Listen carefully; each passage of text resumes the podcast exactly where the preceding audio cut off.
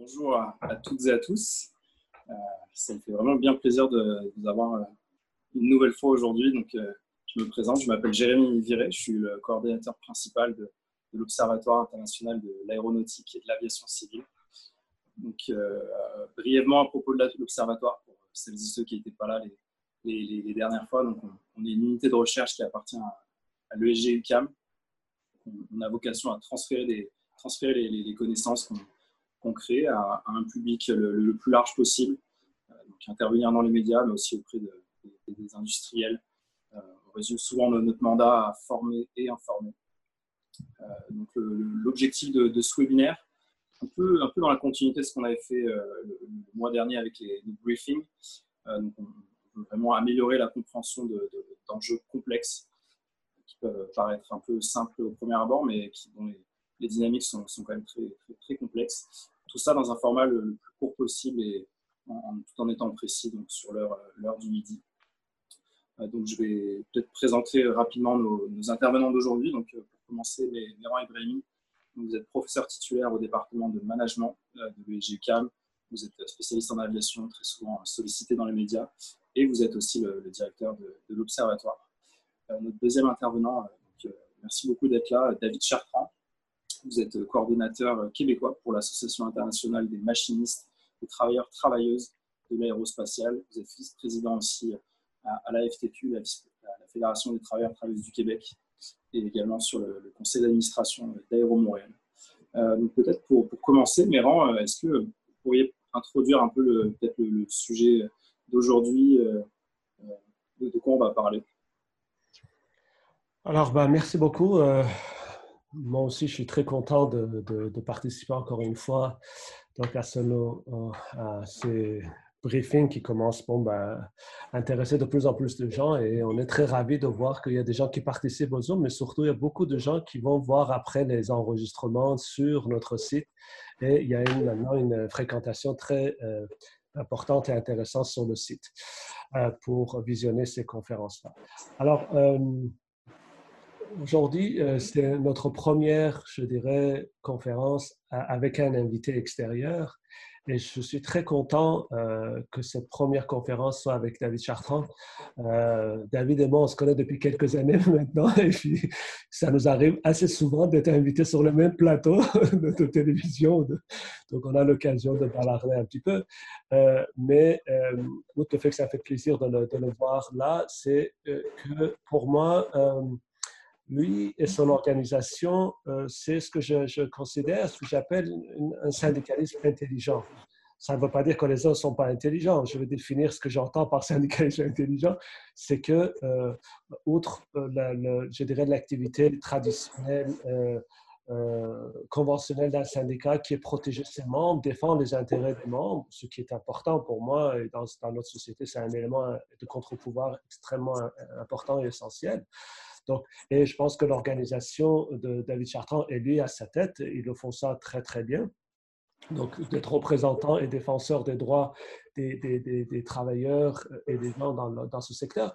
Mais aussi, et c'est pour ça que j'appelle les syndicalistes intelligents, c'est qu'ils sont intéressés et, et, ils font beaucoup d'activités, beaucoup de recherches pour, pour comprendre, mais aussi pour partager les enjeux du secteur. Autrement dit, euh, c'est à, à, travers leurs activités, à travers les, les, publications, à travers les interventions, ils font euh, un travail intéressant pour essayer de, de, de, faire comprendre les enjeux du secteur de, l'aéronautique. Et, et, ça, je pense qu'ils font un travail vraiment euh, formidable et je le, je le félicite pour, pour, pour, ça. Et donc, ce qui ajoute à mon plaisir de l'avoir aujourd'hui dans ces conférences-là.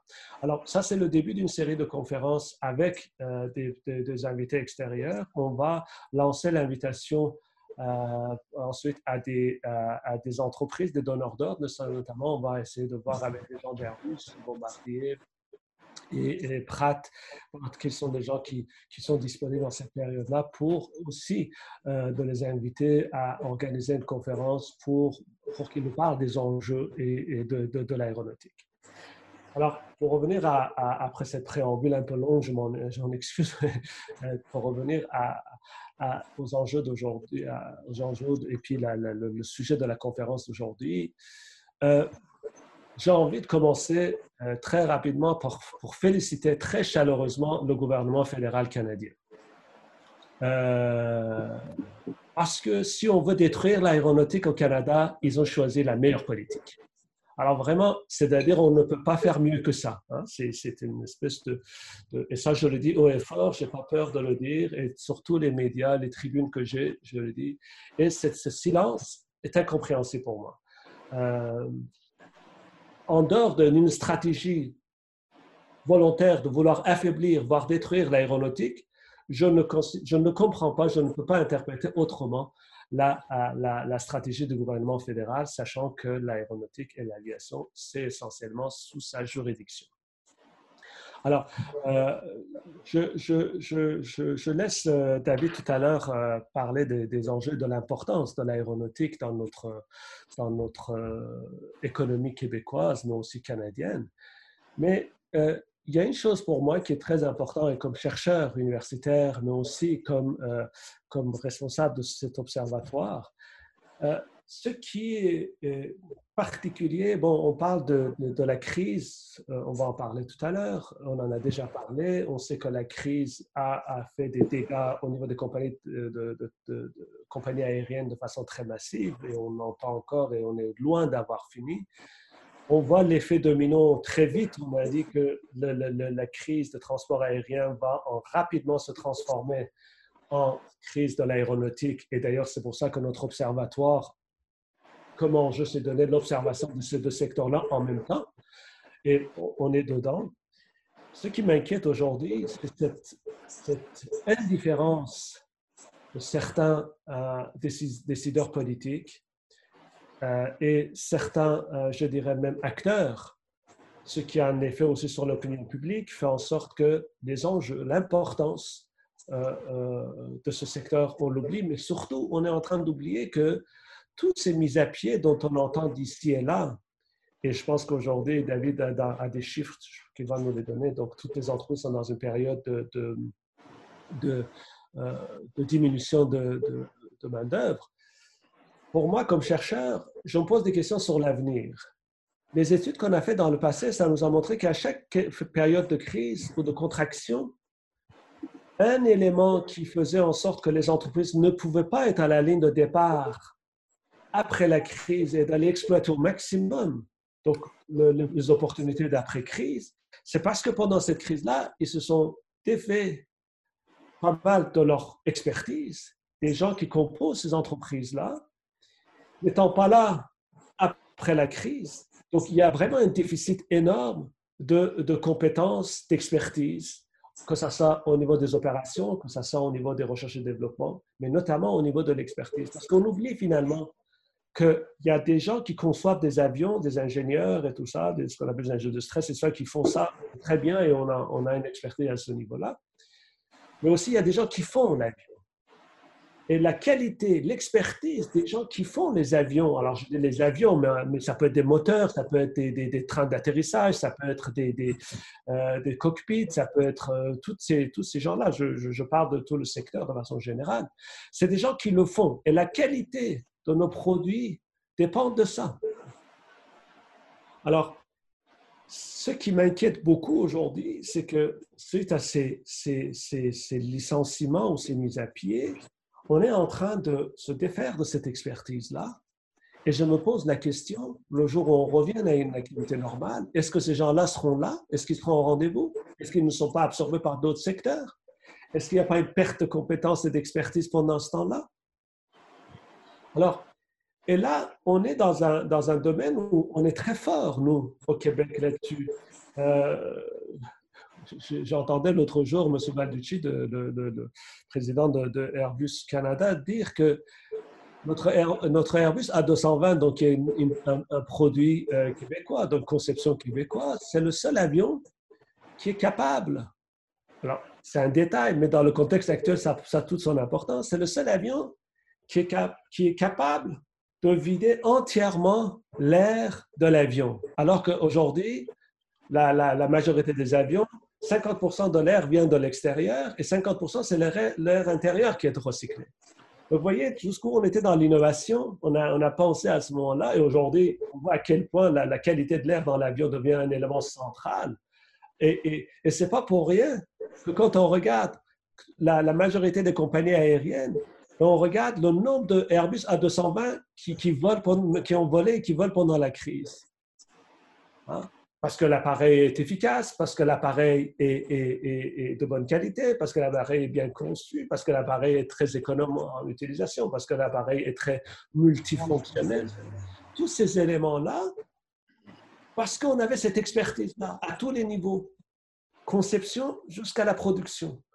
Et ce qu'on voit aujourd'hui, c'est euh, euh, pas seulement la crise est importante, je ne dis pas que toute la faute c'est le gouvernement fédéral, mais je, pointe de doigt avec toute la, euh, avec toute la sévérité le gouvernement fédéral qui doit jouer son rôle. Regardez le programme que la France vient de, donner 15 milliards de dollars donc pour supporter l'aéronautique. Regardez euh, donc les, Allemands, regardez un peu pratiquement tous les pays. La liste est longue. Hein. les États-Unis, donc le Brésil, le Brésil.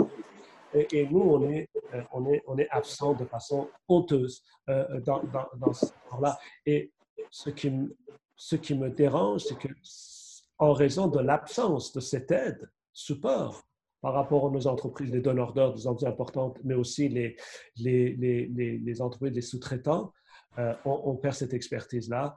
Et cette expertise, en dehors de ce que ça a un impact sur l'économie actuelle, sur les emplois, sur les gens qui se trouvent sans emploi, il y a euh, des, des, des, effets à long terme. Même après la crise, on perd notre position concurrentielle aujourd'hui. Alors, on a une fois qu'on a eu un bon, c'était un secret pour personne avec les déboires de bombardier, les difficultés de bombardier, on pensait que ça y est, euh, le secteur aéronautique euh, québécois ou canadien va, se désintégrer. Alors, on a eu la chance, on a eu l'intelligence également de, non seulement le recentrage de bombardier n'a pas été un affaiblissement, mais n'oublions pas quand même qu'avec la vente de, de, de, à enfin, si celui est 220, on a, on a fait venir donc un acteur majeur qui est dans ses pratiques avec sous-traitants est très intéressant et très collaboratif. On a euh, donc un, acteur qui arrive avec son savoir-faire, son expertise au niveau commercial, au niveau de marketing, au niveau de services après-vente, mais également au niveau de technique et technologique. On a, on a vendu donc les CRT, mais au lieu que le programme soit on a fait venir Mitsubishi, qui est un autre acteur majeur là-dedans. Autrement dit, on a, on a réussi par notre créativité euh, qui est, propre aux Québécois, donc de, garder ce secteur-là toujours vivant et toujours euh, intéressant.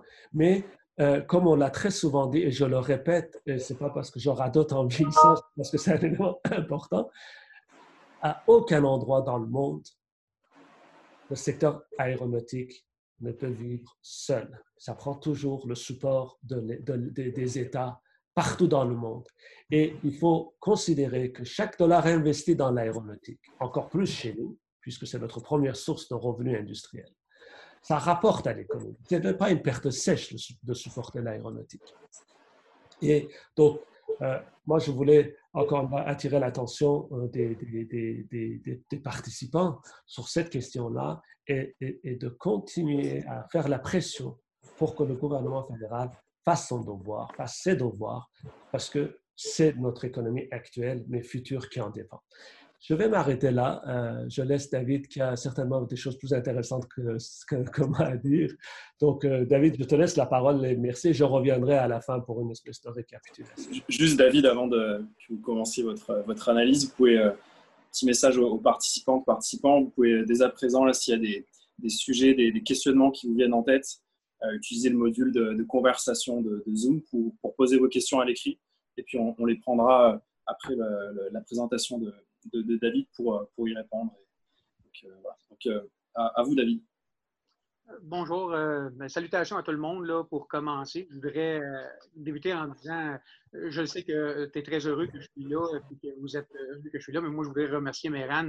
On a collaboré dans d'autres instances. Je veux dire, j'ai toujours apprécié beaucoup travailler avec Méran et puis je suis bien heureux là, au niveau de l'observatoire, de l'invitation qui m'a été envoyée et, et cette opportunité-là de pouvoir m'adresser aux gens euh, au niveau de l'industrie aéronautique et puis aux chercheurs, aux, étudiants et puis à, qui que ce soit là, qui est intéressé par euh, notre écosystème aérospatial ici au Québec. Je voulais aussi mentionner l'importance de l'Observatoire aéronautique. Devant les nombreux défis auxquels on fait face en ce moment, euh, puis que l'écosystème aérospatial fait face, on a besoin d'un endroit où ce que on a un espace de discussion. Euh, il ne faut pas avoir des réflexions comme celui comme, l'observatoire. On a besoin d'un endroit comme ça qui joue un, qui joue un rôle très important là, dans l'espace public. Euh, tant qu'à moi, autant sur le plan académique qu'au niveau de l'importance du capital, capital du secteur aéronautique pour le Québec, c'est important d'avoir un endroit où ce que les gens peuvent discuter ensemble. Euh, j'aime bien le format aussi, qui n'est pas nécessairement super formel. Euh, puis on, peut parler librement comme ça. Ça, c'est rare habituellement. C'est des endroits où on a un temps limité de parole, où il y a des structures qui sont beaucoup plus lourdes. des fois, on n'est pas capable de, s'exprimer comme qu'on voudrait. Euh, je vais aussi mentionner un, petit peu pour les gens, parce que je sais qu'il y a beaucoup de personnes qui se joignent à nous, euh, qui ne sont pas nécessairement au courant. Moi, j'œuvre dans le domaine de l'aéronautique depuis plus de 30 ans. Euh, j'ai fait mon, euh, mon, entrée au niveau du syndicat des machinistes euh, quand j'ai rentré chez Bombardier, donc en 1990, où que je, travaillais à l'usine de Saint-Laurent pour Bombardier. Et puis, je suis encore techniquement un employé de Bombardier, mais en congé sans solde pour effectuer les tâches que j'ai à effectuer au niveau de la représentation des travailleurs et des travailleuses. présentement, j'ai le titre de coordonnateur québécois pour l'IMTA. je suis vice-président à la Fédération des travailleurs et travailleuses du Québec me porte, je suis nommé par la Fédération pour siéger au comité d'Aéro Montréal, parce qu'à Aéro Montréal, en ce moment, euh, il y a un siège qui est détenu par le mouvement ouvrier, par les représentants des travailleurs, et puis euh, c'est moi qui ai été appointé par la Fédération des travailleurs et travailleuses du Québec pour siéger sur ce siège. Je suis également au Conseil canadien de l'aérospatiale et de l'aviation à Ottawa. Euh, donc, depuis, depuis longtemps, de près ou de loin, je patauge dans le secteur aéronautique. J'ai négocié des conventions collectives chez Bombardier, Airbus, euh, chez L3 euh, qui fait la réparation et révision des, avions euh, des chasseurs F-18. J'ai aussi aidé chez Aerodevtech, Rolls-Royce et dans, plusieurs autres endroits. Donc, j'ai une certaine expérience, disons, là, dans le domaine. et puis, c'est un domaine que j'adore. Moi, je veux dire, c'est pour moi, c'est une vocation. Là, depuis mes tout débuts, je suis rentré là-dedans. Puis, comme un enfant dans un magasin de bonbons. depuis ce temps-là, disons que je suis le dossier aéronautique de très près, euh, même si je ne suis plus nécessairement euh, porté à être la personne principale dans les négociations, je les supporte lorsqu'il y a un besoin. Euh, au niveau de l'IMTA, l'organisation que je représente, on est un syndicat qui a débuté en 1888, principalement dans le ferroviaire, puis on a fait notre entrée dans l'aéronautique dans, dans les années 30. On a environ 184 000 membres de notre organisation, euh, des membres euh, dans différentes entreprises. Euh, on a au-delà de 1000 conventions collectives dans différentes entreprises en Amérique du Nord, le Canada, incluant les États-Unis. On représente des, gros joueurs, comme vous connaissez, tels Pratt Whitney aux États-Unis, United Technologies, Boeing. On représente maintenant Airbus ici au Québec. On représente Safran. On représente. Dans l'aéronautique, dans le monde de l'aéronautique, on, est le plus gros syndicat en Amérique du Nord. Ensuite de ça, on représente également au niveau du transport aérien euh, des compagnies telles que euh, c'est nous qui représentons les employés chez Air Canada, Air Transat, Sunwing, euh, British Aerospace BA et puis plusieurs, plusieurs autres transporteurs, British Airways, excusez, plusieurs autres transporteurs aériens. Donc, en, grand, je ne vais pas m'éterniser là-dessus, c'est un peu le portrait de notre organisation. au niveau de l'aérospatial, on est très impliqué. Puis, comme Méran a mentionné tantôt, euh, pour nous, c'est pas assez de juste au niveau d'un grief et d'une négociation collective représenter les employés. C'est important pour nous, dans la sphère publique, euh, au niveau des politiques qui sont adoptées, toutes ces choses-là, de s'impliquer parce qu'on n'aime pas trop subir des décisions, on aime beaucoup plus faire partie de la discussion. Et puis, au lieu d'être pris et acculé au pied du mur quand il y a quelque chose qui arrive, on, aime être capable de donner notre point de vue pour peut-être amener une meilleure réflexion dans dans l'espace de, l'industrie aéronautique. Donc, on, est proactif, on n'est pas nécessairement, quand vient le temps d'être obligé de, se battre comme un syndicat ordinairement pour les membres, on est capable de le faire, mais on est, aussi capable de raisonner. Puis on est quand même fiers de notre historique là, au niveau d'être capable de s'asseoir et de trouver des solutions et non seulement de dresser des murs. Donc, on va continuer de, s'en aller dans, cette façon-là. J'ai été élevé dans une culture comme ça dans mon organisation syndicale et puis je m'efforce de faire la même chose et d'essayer d'inculquer les mêmes valeurs au niveau des gens avec qui je travaille. Pour, euh, parce qu'en partant, moi, si je me à une table de négociation avec un employeur, puis cet employeur-là est en trouble financier, ça ne va pas bien, et puis que l'industrie ne va pas bien, bien, ça va être très difficile pour moi d'obtenir des gains pour les travailleurs et les travailleuses. Fait que ça, on l'a compris il y a longtemps. Donc, on a autant intérêt à aider l'industrie et s'assurer que l'industrie a une pérennité puis que ça va bien. Donc, on, a toujours fait ça et on, a l'intention de continuer de le faire. Au niveau de l'importance de l'aérospatial pour le Canada, ben, euh, c'est un secteur clé de notre économie, c'est clair. Euh, ça contribue depuis plus d'un siècle à l'amélioration de la qualité de vie de la population, je dirais le pourquoi que je dis ça, c'est pas nécessairement les gens seulement qui travaillent dans l'industrie comme telle ou qui sont connectés directement après ça. Euh, veux, veux pas, c'est des, salaires qui sont quand même bien. Je veux dire, il y, a, plus de 160 000 emplois directs, 53 000 emplois indirects. Euh, ça amène un revenu de 31 milliards de dollars au niveau du Canada. Euh, c'est une injection de plus de 20 milliards de dollars dans l'économie canadienne.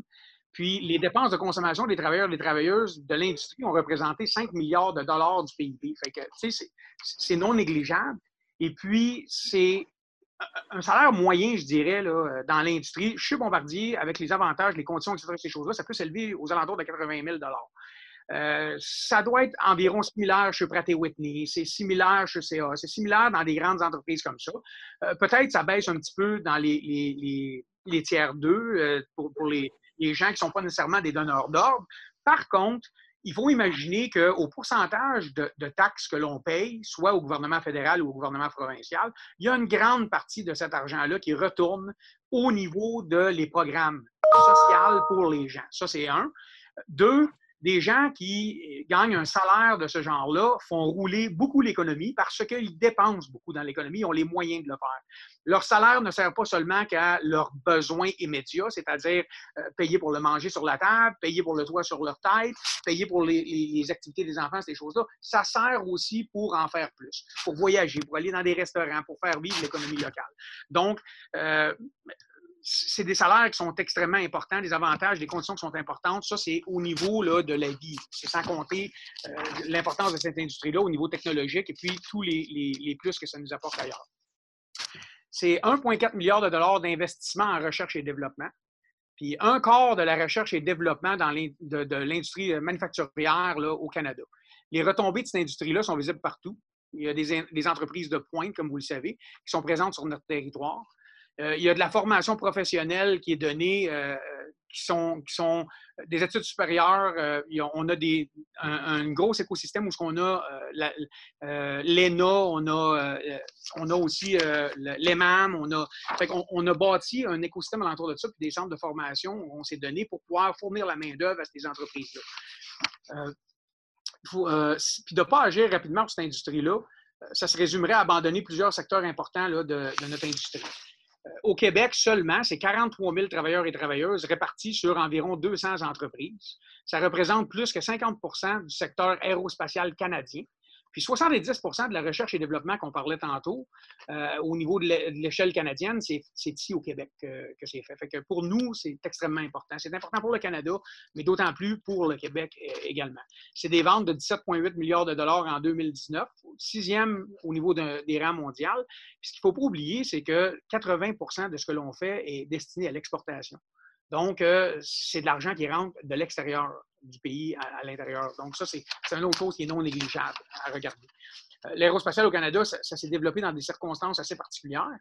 Euh, il y a beaucoup de gens qui sont surpris qu'au Canada, au Québec, qui n'est pas nécessairement un des plus grands pays, qu'on a un aussi gros écosystème aérospatial et puis qu'on a cette capacité-là.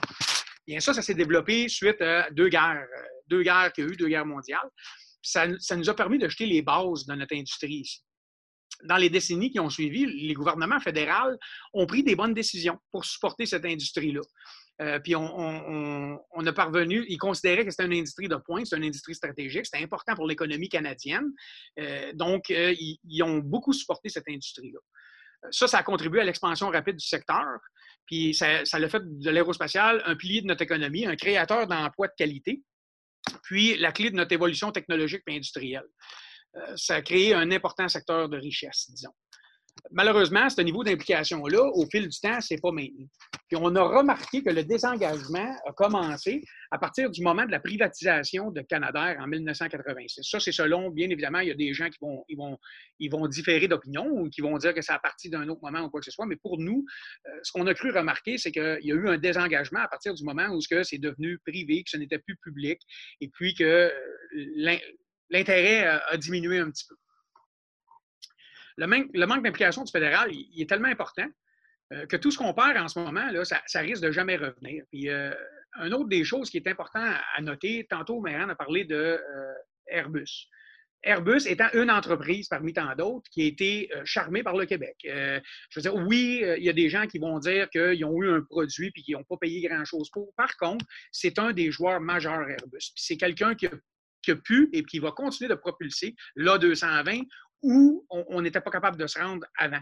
Donc, euh, jumelé avec l'expertise québécoise et puis la force de frappe d'un Airbus, on est capable de faire quelque chose de grand avec un produit qui a été conçu essentiellement ici au Québec. Quand Airbus est arrivé ici, si vous vous souvenez, moi, je me souviens des articles dans le journal, puis je me souviens d'Airbus être très charmé par le fait que le gouvernement supportait son industrie, supportait euh, au niveau québécois, là, je parle, supportait l'A220, et, puis euh, il trouvait qu'on avait un bon écosystème, beaucoup de, centres de formation pour pouvoir fournir la main-d'œuvre. À ce moment-là, si vous vous en souvenez, on, vivait, euh, tantôt, euh, on, parlait d'un autre volet, mais on vivait une pénurie de main-d'œuvre. Méran, tantôt, parlait qu'une euh, situation comme qu'on a aujourd'hui, est-ce que ça va pousser les gens à s'en aller ailleurs? Bien, évidemment, avant même la COVID, si on regarde comme il faut, on avait une situation particulière qui était une pénurie de main-d'œuvre. Les écoles avaient de la difficulté à remplir les sièges dans les écoles. On, remplissait les cohortes de formation à 50% des fois à 35% ou à 70% Puis en cours de route, bien, il arrivait des choses où des employeurs déclaraient des mises à pied ou quoi que ce soit, puis les gens sortaient des cours et puis s'en allaient.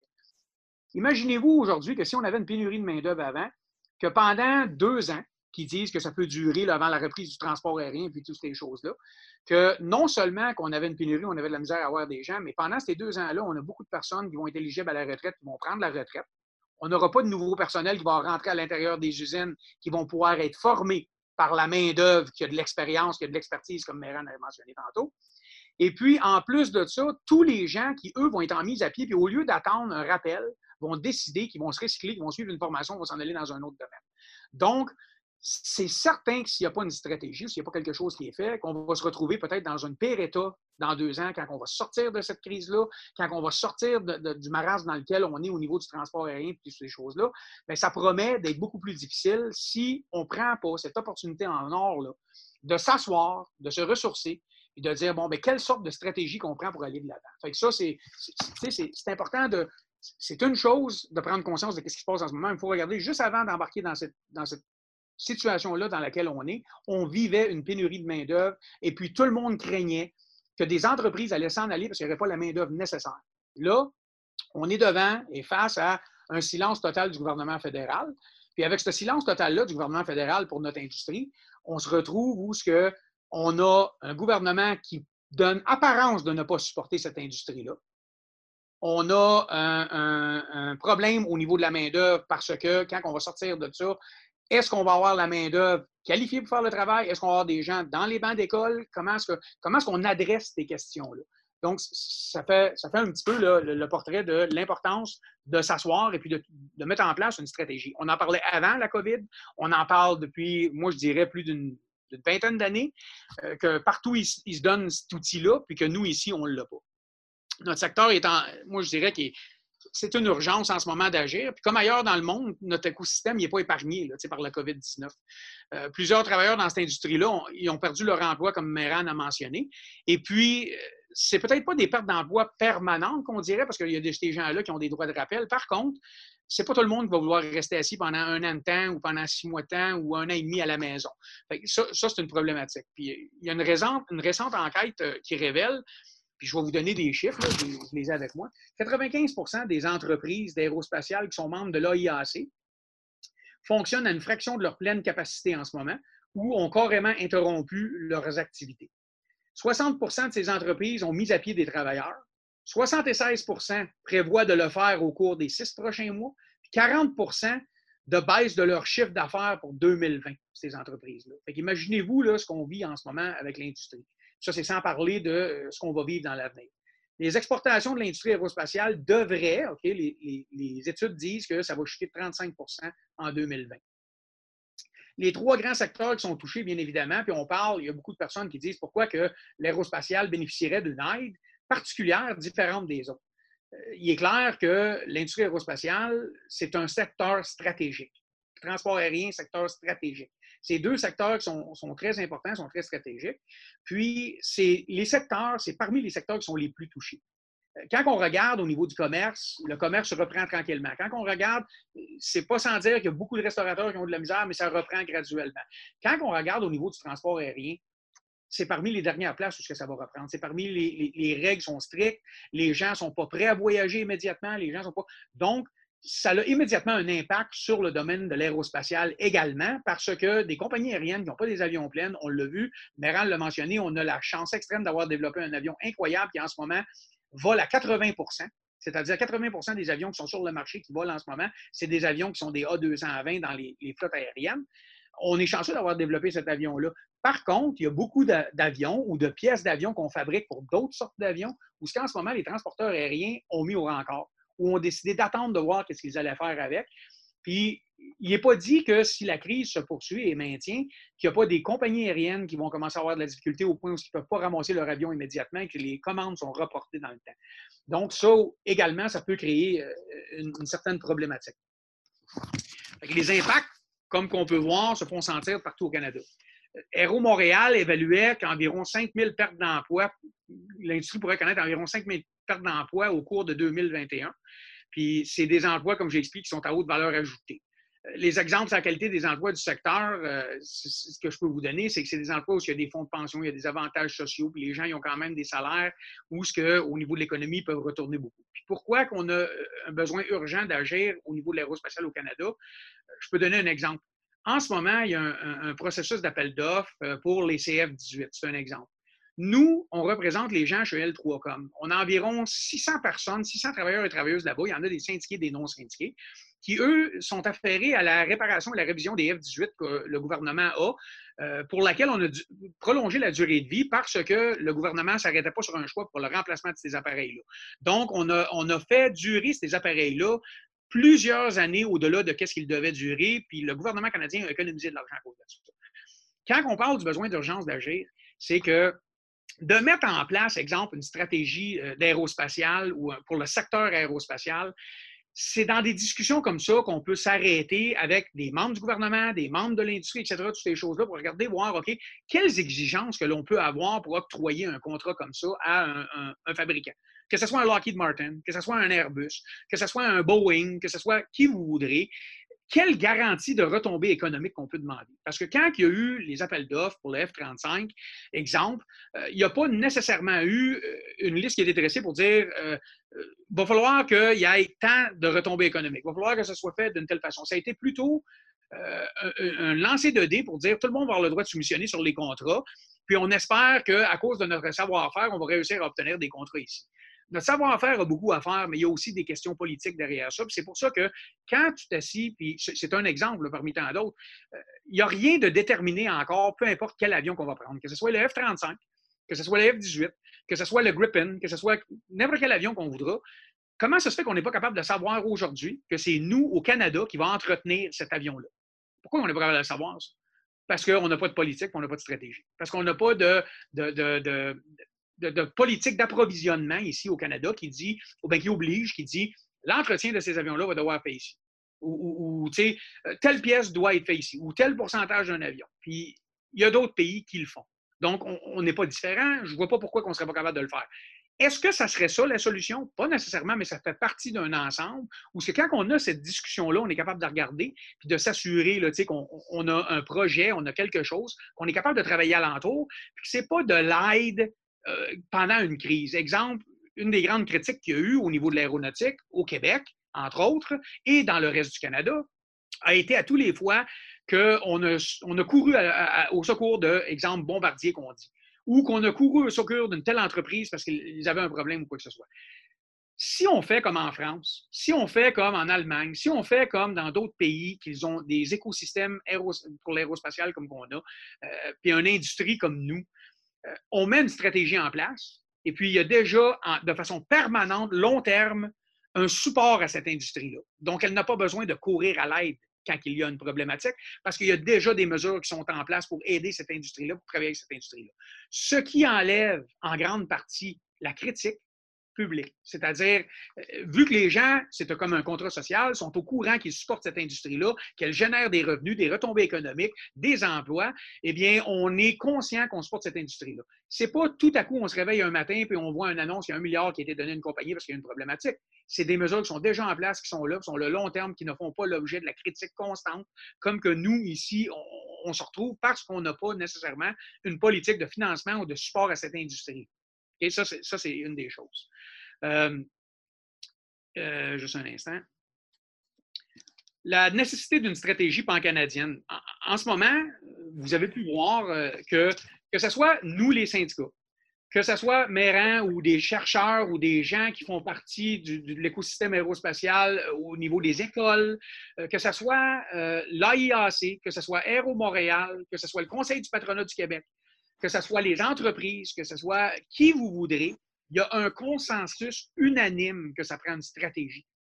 Donc, de là, l'incrédulité que, ben, moi j'ai, que Méran que, tout le monde dans l'industrie a, de dire, ben voyons, ça, tombe sur des oreilles chaudes. Pourquoi?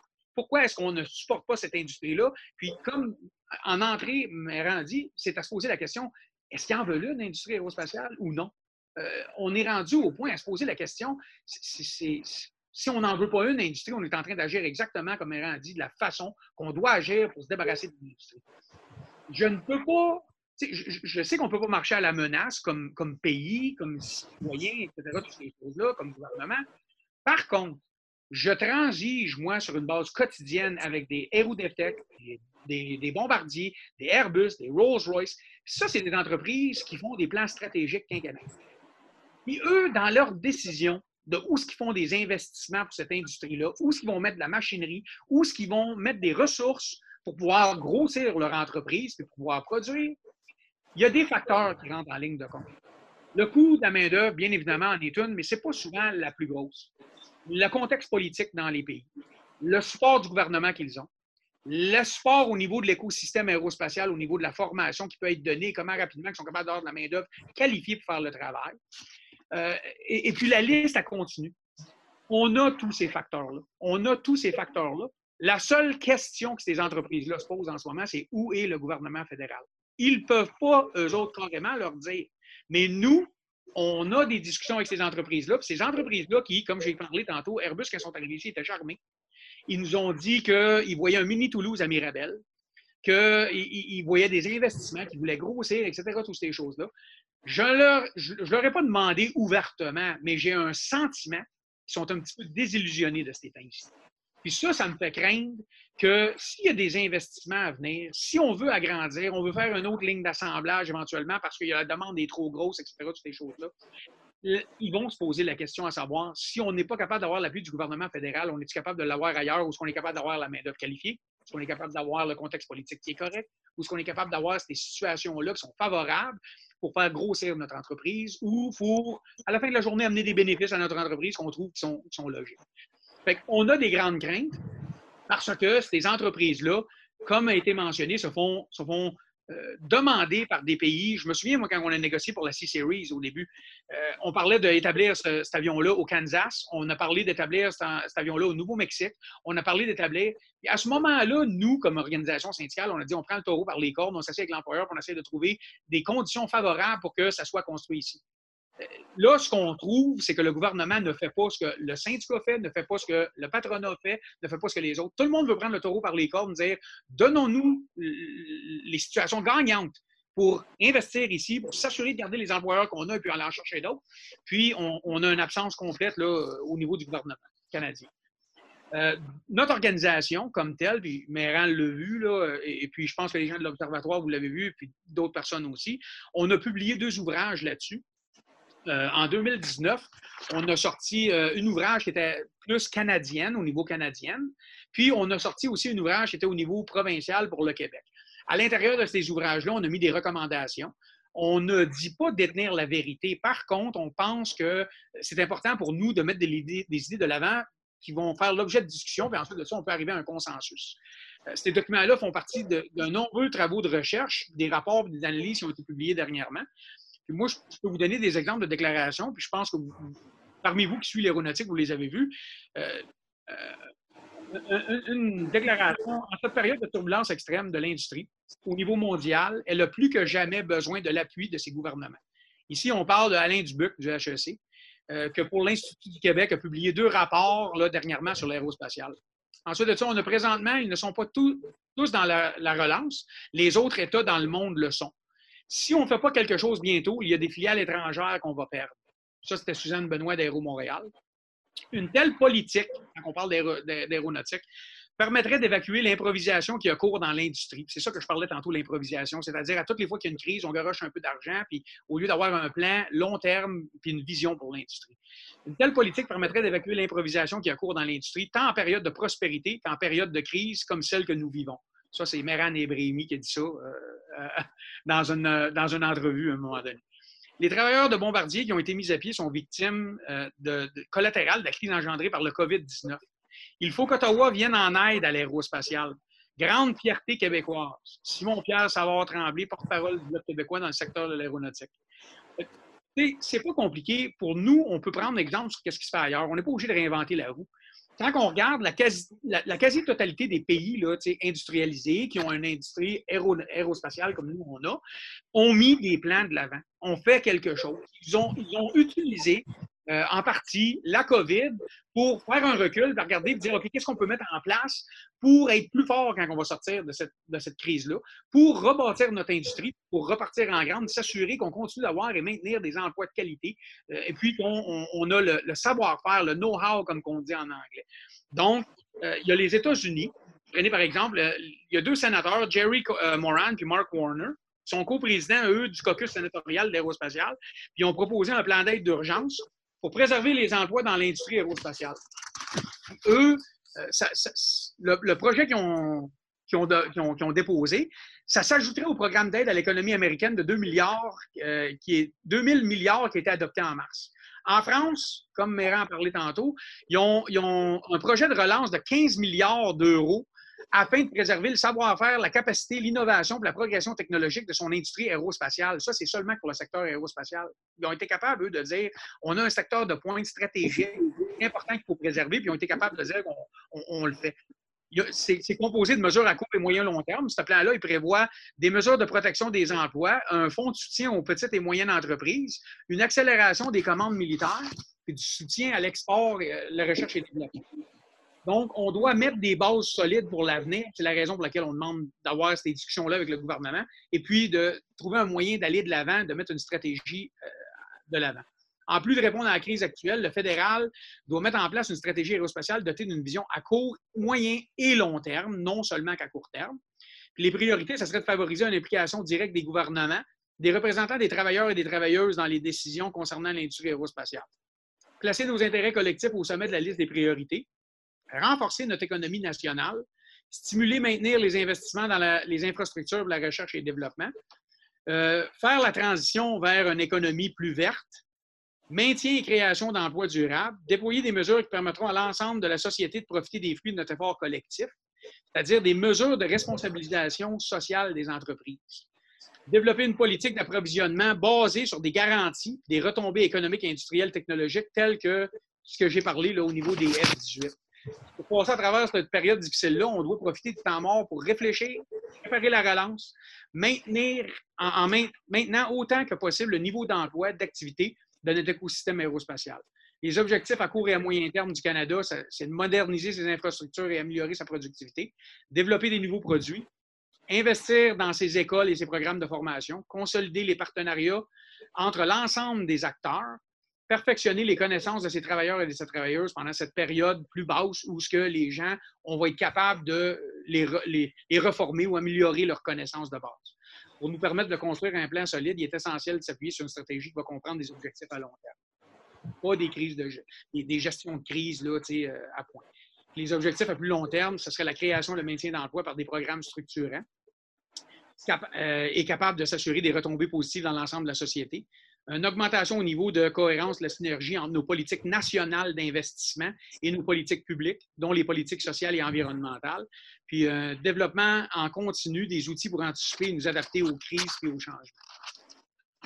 En conclusion, l'avenir de notre industrie aérospatiale doit s'inscrire dans une stratégie industrielle sur le long terme, dont la priorité est le renforcement de notre économie nationale par l'implication directe des gouvernements des syndicats et des acteurs de l'aérospatial dans les décisions concernant l'industrie. Selon nous, c'est la seule façon de favoriser la création d'emplois durables, la meilleure distribution de richesses. À chaque crise qu'on a connue depuis le début des années 2000, que ce soit le 11 septembre, que ce soit la crise économique de 2008, le H1N1 euh, ou, ou autre, les travailleurs et travailleuses de cette industrie-là ont toujours été les premiers touchés. Et à chaque fois, nous, comme organisation, on a toujours posé les gestes, tenté de minimiser les impacts et les crises sur nos membres, en rappelant l'importance de cette industrie-là pour l'économie du pays. ceci étant dit, pour défendre les intérêts de nos membres et celles des communautés où ils vivent, on a dû travailler avec les outils que les gouvernements nous ont donnés. Cette fois-ci, la crise est sans précédent. Il sera difficile de voir impossible de sauver les meubles sans que le fédéral apporte son soutien, aide cette industrie. Merci. Merci beaucoup, David. Euh, c'était très, très, très complet. Euh, je ne sais pas, peut-être, Méran, est-ce que, est que vous avez d'autres éléments, vous, à apporter euh? Non, je pense que David, comme d'habitude, a été très éloquent sur le sujet. Et puis, euh, ça montre encore une fois, et on le répète et on le répétera encore aussi longtemps que nécessaire, que plus que jamais, notre prospérité économique, notre pérennité dans ce secteur dépend de d'une stratégie, une stratégie dans laquelle il y a un soutien et dans laquelle il y a un soutien, il y a un support à ce secteur-là. Parce qu'encore une fois, c'est pas parce qu'on a fait des choses extraordinaires dans le passé. On va, pour une fois, quand le, dicton dit le, passé est le garant d'avenir. Non, ce n'est pas le cas. Ça, ça, ne sera pas le cas si justement les acteurs importants ne font pas ce qu'ils ont à faire et, euh, je voudrais quand même revenir sur un élément, David en a parlé, mais écoutez, investir dans l'aéronautique, ce n'est pas aider les entreprises seulement.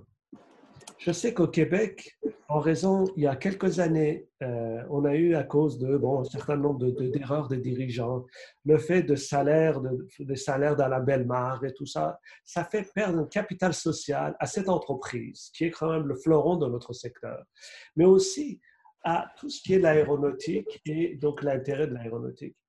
Euh, il y a des études qui ont été faites qui montrent que chaque dollar investi dans l'aéronautique, ça rapporte 3 dollars à 4 dollars dans notre économie. Alors, euh, donc, ce n'est pas euh, une gracieuseté comme ça, comme, ce n'est pas l'argent qu'on donnerait comme ça gratuitement aux entreprises, c'est de supporter ces entreprises-là. Il faut savoir une chose, c'est que le secteur aéronautique, pour être compétitif, pour être toujours à la fine pointe, doit développer des technologies importantes. Ces technologies-là sont extrêmement coûteuses. Ça coûte très, très cher avec des issues incertaines. Pourquoi des, avions comme A220, comme A380, 787, à Boeing 787 ont eu de retard dans la, dans, dans au moment de la conception et de livraison? Parce que on a pensé à des technologies, ces technologies dans l'avion, mais aussi des technologies qui sont dans la chaîne d'approvisionnement et de production. On a pensé à des technologies et qu'on a, on, on avait de la difficulté à mettre en place parce que ces technologies-là sont nouvelles. Dans les années 70, 80, même 70, on développait un avion et une fois quasiment l'avion était prêt, quasiment, on, on, le mettait sur le marché. Donc, c'était aujourd'hui, on vend un avion avec des caractéristiques techniques, des technologies qu'on n'a pas encore, qu'on espère pouvoir développer. Mais pour développer tout ça, ça coûte extrêmement cher. Et, et les technologies ne sont pas, euh, c'est-à-dire l'issue est incertaine. On ne sait pas est-ce que ça va être dans deux ans, dans trois ans. Donc, euh, les gens de Boeing, euh, avec ces 137 MAX, je pense qu'ils ont compris ce, phénomène-là. Alors, c'est là où le, gouvernement intervient comme une espèce de relais. Une compagnie ne peut pas seule assumer tous ces risques-là et tous ces capitaux-là. Donc, c'est pour ça que le gouvernement intervient pour faire une espèce de relais entre euh, les, capitaux qu'on dépense là-dedans et le moment où ces technologies-là commencent à rapporter. Et quand ces technologies-là commencent à rapporter, ça fait des milliards d'exportations comme on connaît au Canada, ça fait des emplois avec de très bons salaires comme on connaît ici au Canada. Donc, ces investissements-là, ça rapporte à moyen terme et à long terme. Et quand on développe un avion, par exemple, prenons le cas de A220, qui est un avion récent, une merveille de la technologie, c'est à peu près pour 20-25 ans qu'on va profiter en vendant ces, avions-là. Et à chaque fois, ça rapporte et ça rapporte et ça rapporte. Alors, donc, c'est important dans l'esprit des gens de comprendre ces réalités-là et de non seulement ne pas être réfractaire à cet investissement dans l'aéronautique, il faut le revendiquer, il faut l'exiger, parce que notre pérennité et notre prospérité qui en dépendent. Voilà, donc euh, je voulais apporter ces deux éléments-là et je vous laisse. Euh, Merci beaucoup, Méran, euh, pour cet éclairage sur la, dynamique un peu de long terme on a des, on a des questions qui rentrent. Euh, la première, c'est une question de Laurence. Je vais peut-être l'adresser peut-être à, David Chartrand dans un premier temps, mais Laurence, si vous voulez compléter par la suite. Donc, Laurence nous demande pouvez-vous pouvez nous indiquer quelles pourraient être les pistes afin de faire réagir le gouvernement fédéral Est-ce qu'il y aurait des solutions via les gouvernements provinciaux, par exemple? Merci d'avance. Euh, pour adresser cette question-là, je peux, euh, vous dire qu'au niveau du gouvernement provincial en ce moment, euh, on a tout un allié. avec M. Fitzgibbon, il est très conscient des enjeux de l'industrie aéronautique. Il est très favorable à l'industrie aéronautique ici au Québec. il supporte Aéro Montréal, il supporte tous les instances au niveau de l'aéronautique à tous les fois qu'on a une demande à faire ou quoi que ce soit. Et puis lui-même pousse beaucoup sur le gouvernement fédéral en ce moment on a eu des, interventions qui ont été faites de la part de l'AIAC. On a eu des interventions qui ont été faites de la part des syndicats. On a eu des interventions qui ont été faites de la part du Conseil du patronat et puis de tous les organismes que j'ai mentionnés tantôt, euh, auprès de Navdeep Bains, auprès de Marc Garneau, auprès de même Pablo Rodriguez, qui est le lieutenant ici au Québec, pour essayer d'éveiller les gens au niveau du Parti libéral. Euh, on a fait des approches, on a envoyé des lettres, on a copié des, des différents partis on a eu des discussions avec les partis de l'opposition qui nous ont rencontrés, qui eux également mettent de la pression sur le gouvernement libéral, puis demandent une politique. Euh, j'ai eu, lors d'une euh, présentation d'AIAC ici, une discussion avec Marc Garneau, ce qui nous a dit qu'il serait, serait prêt à regarder euh, une politique. Et puis, depuis ce temps-là, silence radio. Tous les fois qu'on a une réponse du gouvernement fédéral et puis qu'on lui demande de mettre de quoi qui est spécifique à notre secteur en place, une stratégie ou quoi que ce soit, euh, on nous revient sur la COVID pour dire qu'il y a des programmes qui sont mis en place, des programmes généraux, tels que euh, qui aident toutes les entreprises et non spécifiques seulement qu'à l'industrie aéronautique. Donc, on a, oui, on a engagé des discussions. Par contre, les discussions sont à un sens, je vous dirais, beaucoup euh, en ce moment. pour une raison ou une autre, on a beaucoup, beaucoup de misère à faire prendre conscience au gouvernement l'urgence d'agir au niveau du fédéral. Ce qui vous permettez, Jérémy, donc c'est la question de, Marcella que je salue très chaleureusement et que je lance l'invitation pour participer à nos, nos, discussions. Euh, ça revient dans le même sens. Est-ce qu'elle demande s'il y a des discussions? Ben justement, je pense que David vient de, de répondre à cette question-là. Et comment expliquer le, silence de ce secteur? Écoutez, euh, je pense que euh, l'absence de la stratégie du gouvernement fédéral fait en sorte que ils ne voient pas aujourd'hui dans cette espèce de brouillard qui est la crise qu'il faut intervenir. Et je pense aussi peut-être qu'il y a des questions politiques propres à, je dirais, à la politique intérieure canadienne. Euh, je dirais le centre de la gravité de l'aéronautique au Canada se trouve au Québec. Et il se trouve que quand le gouvernement fédéral intervient pour supporter l'aéronautique, d'une certaine manière, euh, dans le reste du Canada, est considéré comme supporter le Québec. Et ça, c'est une, ça a une acceptabilité sociale relativement faible dans le reste du Canada. Donc, ce qui fait que le, gouvernement fédéral ne, se précipite pas euh, pour essayer d'aller dans ce sens-là parce qu'ils savent que, bon, ben, dans pendant les élections, tout simplement, euh, en plus dans le contexte de gouvernement minoritaire, dire ben, euh, pourquoi supporter le Québec? Hein? Alors que quand on regarde, euh, je n'aime pas, trop entrer dans ce, genre de, débat, mais c'est une réalité. Regardez dans l'histoire, dans, dans les 15-20 dernières années, les montants de, supports euh, fédéraux qui ont été pour le support de, secteur d'automobile, par exemple en Ontario.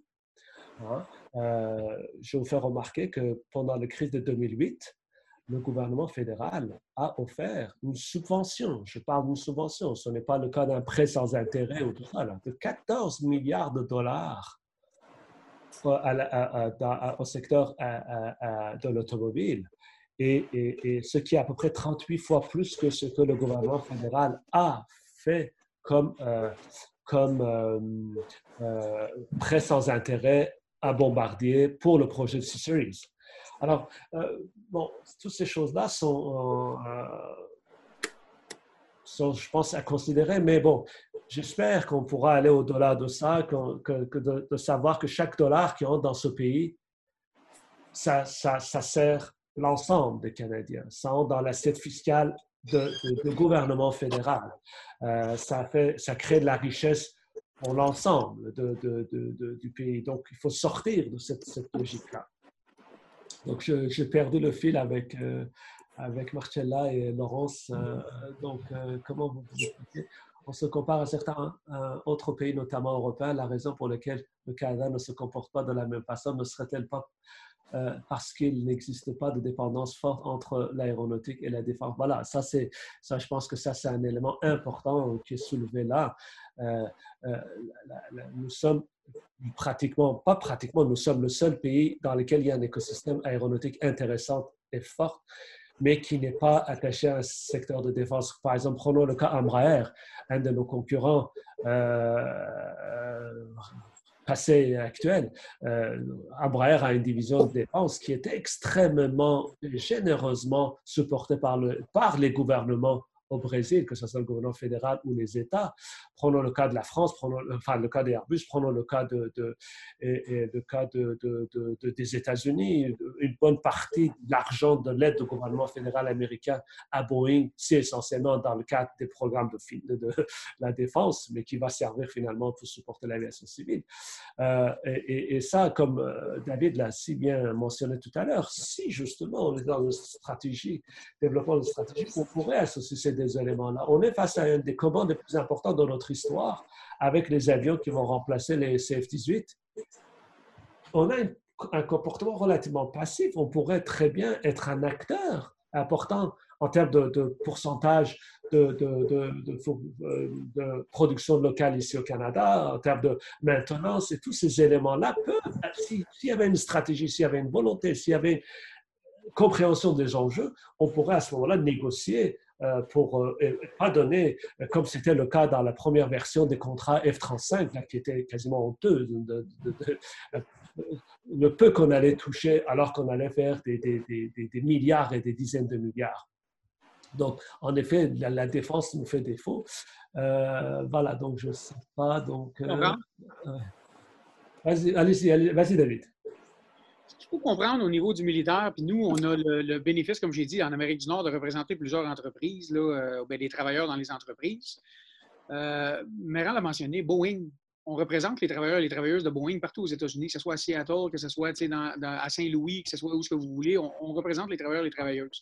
Tant les ceux qui font les F-18 qu'au Texas, on représente les travailleurs et les travailleuses qui bâtissent pour Lockheed Martin le F-35. Donc, nous, on est un peu pris là-dedans, où ce qu'on représente pas mal tous les, avionneurs qui fabriquent des chasseurs. Euh, les seuls qu'on ne représente pas, c'est pour le Gripen, savent. On représente également, maintenant, on est dans Airbus. On n'est pas du côté militaire, mais on est dans Airbus. Puis Airbus, eux, ont une association, puis ils ont le, Rafale. Donc, euh, on, est partout s'il y a des avions militaires. Le, bénéfice qu'ils ont, puis ce qu'il faut essayer de comprendre pour le, puis je dirais pas ça machin, mais je dirais le commun des mortels qui n'est pas quelqu'un qui est nécessairement très impliqué au niveau de l'aéronautique, ne comprend pas des fois le public en général, c'est que beaucoup des investissements pour développer des appareils ou développer quoi que ce soit au niveau des, des, Américains, des Européens ou quoi que ce soit, vient de l'argent du militaire. C'est-à-dire, ça ne fait pas l'objet de controverses dans les pays au niveau social parce qu'on met ça sous le prétexte de la défense du pays et des citoyens. Donc, ce qu'on dit, c'est qu'on dit qu'on investit des milliards de dollars pour le développement dans le militaire.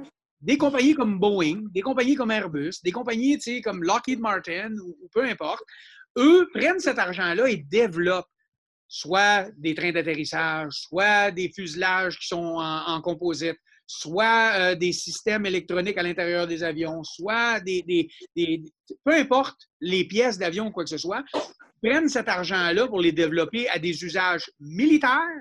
Mais ensuite de ça, ces compagnies-là étant des compagnies qui font du commercial, transfèrent toute cette technologie-là sur le commercial.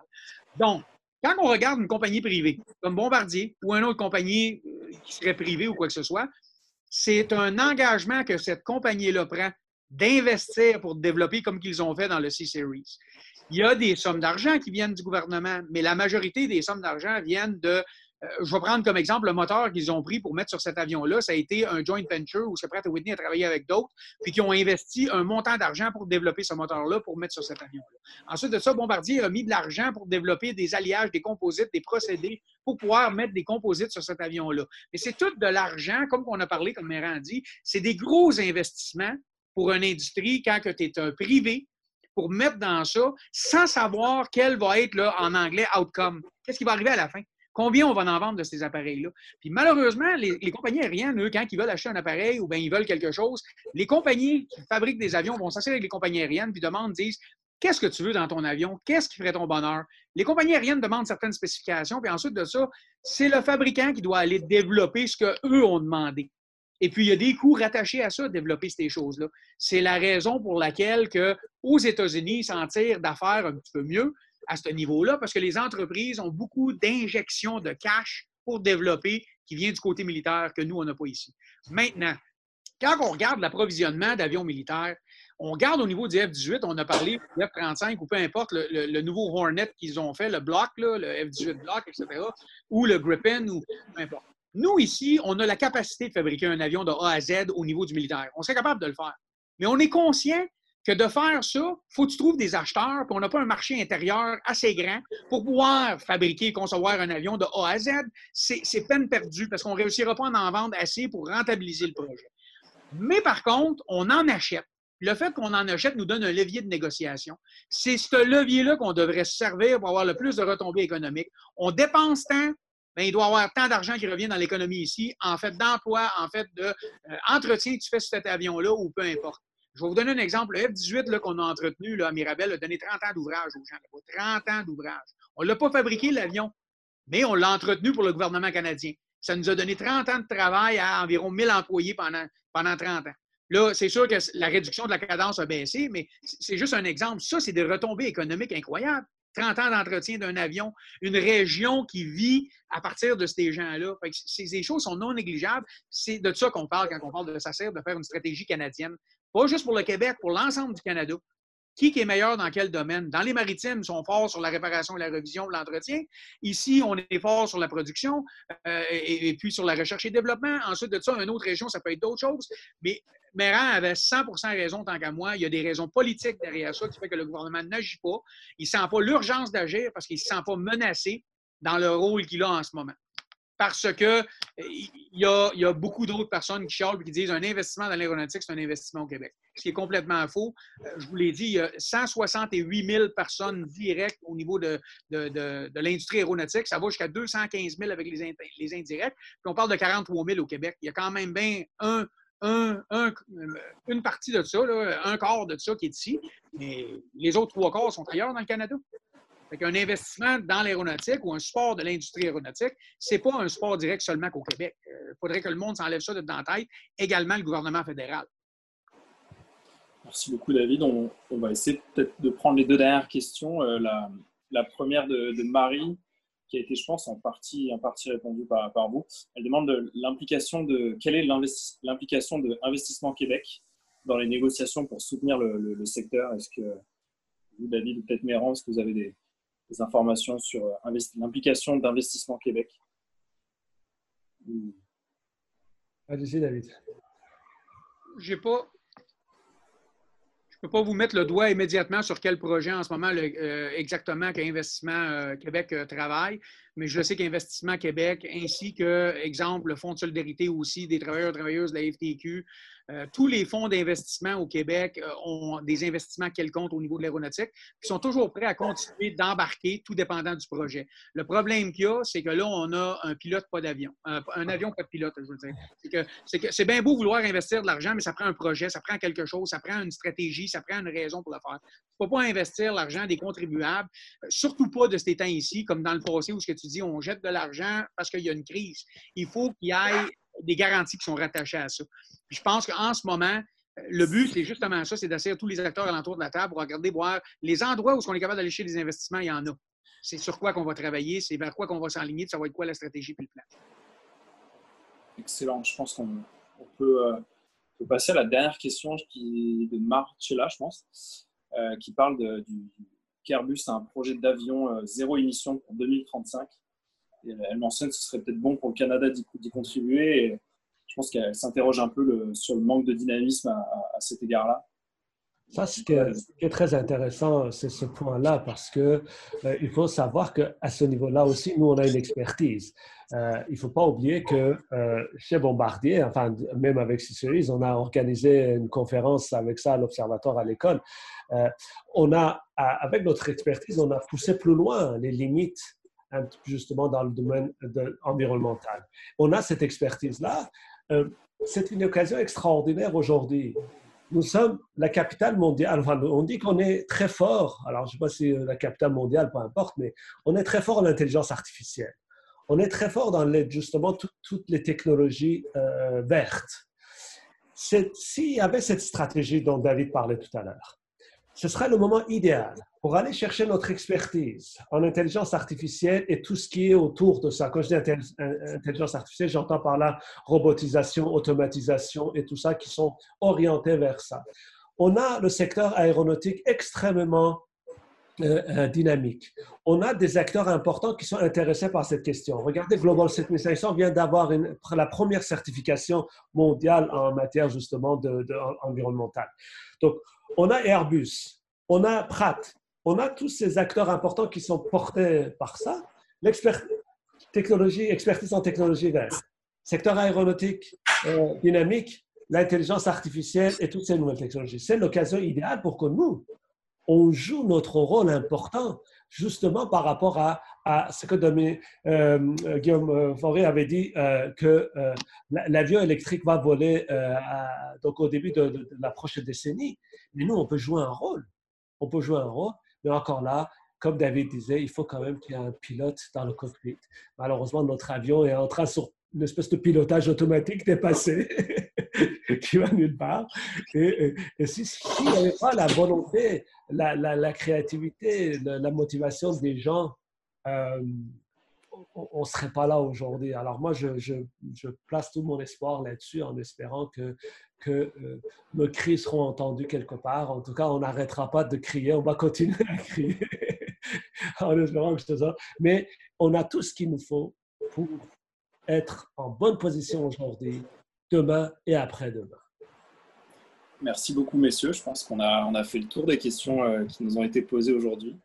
Euh, donc, parmi les, participants, s'il y en a d'autres questions qui viennent un peu plus tard, on, y répondra, on essaiera d'y répondre. On devrait arrêter, Jérémy, parce que la CDPA, c'est d'autres réunions prévues.